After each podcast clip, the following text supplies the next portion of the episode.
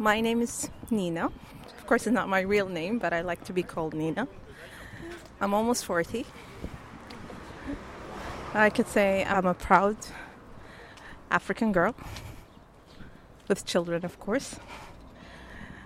I grew up in a big family. In our family, we spoke multiple languages. One of them, of course, is English, and other languages, of course. My hobbies as a child was mainly reading. I was born in the generation that didn't have the internet, so the only leisure time for us was um, reading. okay, apart from uh, reading, um, I would love to do some sports. I was part of the Olympic team back in school, running, of course. I was called a tiger back home because I was running too fast. Unfortunately, now after giving birth, I'm not that runner anymore. During university years, I was kind of okay student. I'm not saying a student. I'm an okay student because the major that I took was not my own preference, but the my mom's preference.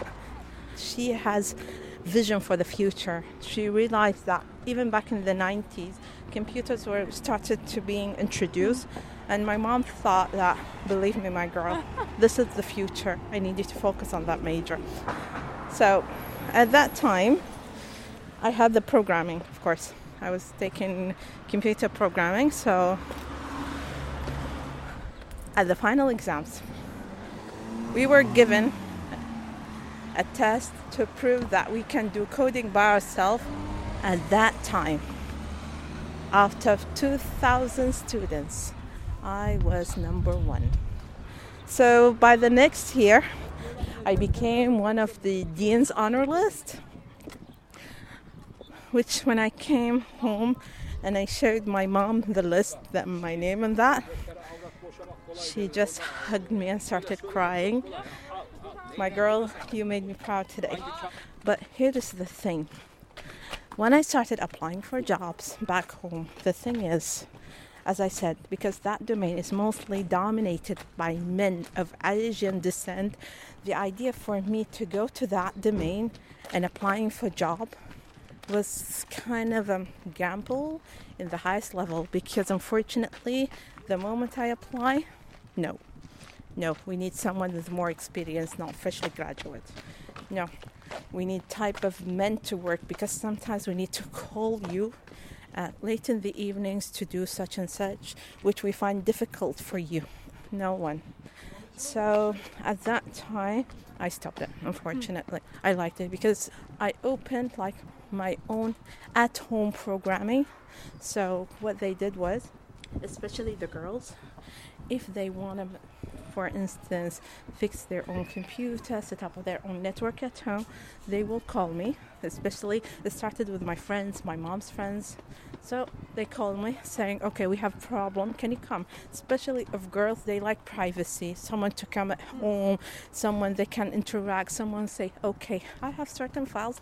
Can you just keep them aside. I don't want no one to see, or I need private information. I don't want to go to public stores, and you don't know how men will deal with it, you know? So I took a risk and changed into the financial sector, and I got accepted at the first instance.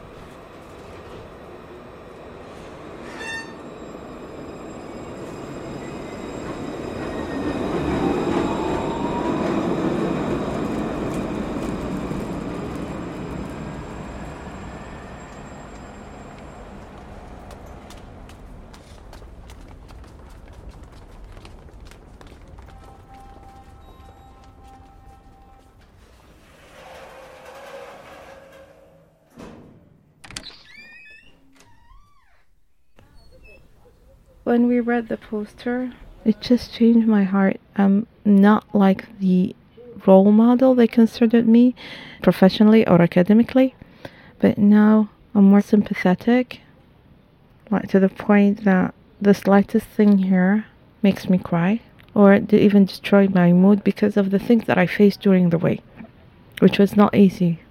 So you could say that my whole character has changed from being so much immersed in the material life, now being more connected to my own heart, especially living now alone with children, no back support of family as such, or close relatives like the one I used to have back home. When you have the children, their responsibility is on your back, so you don't have the me time. The only me time I have is when they're off to school. I go, I sit at the bibliothèque if they're open, and just gaze over there, sit down, have something, just read for a second, search for something little, find myself back again. That's the thing I love the most. And if there's a small green place that I can sit down, and if it's especially if it's raining, I don't mind it. Because for a person who was born in a hot country and rarely sees the rain, the rain for us is a blessing which we love, we enjoy. For me, the rain, the greenery, the the books, for me, that's my safe place. That's my safe haven.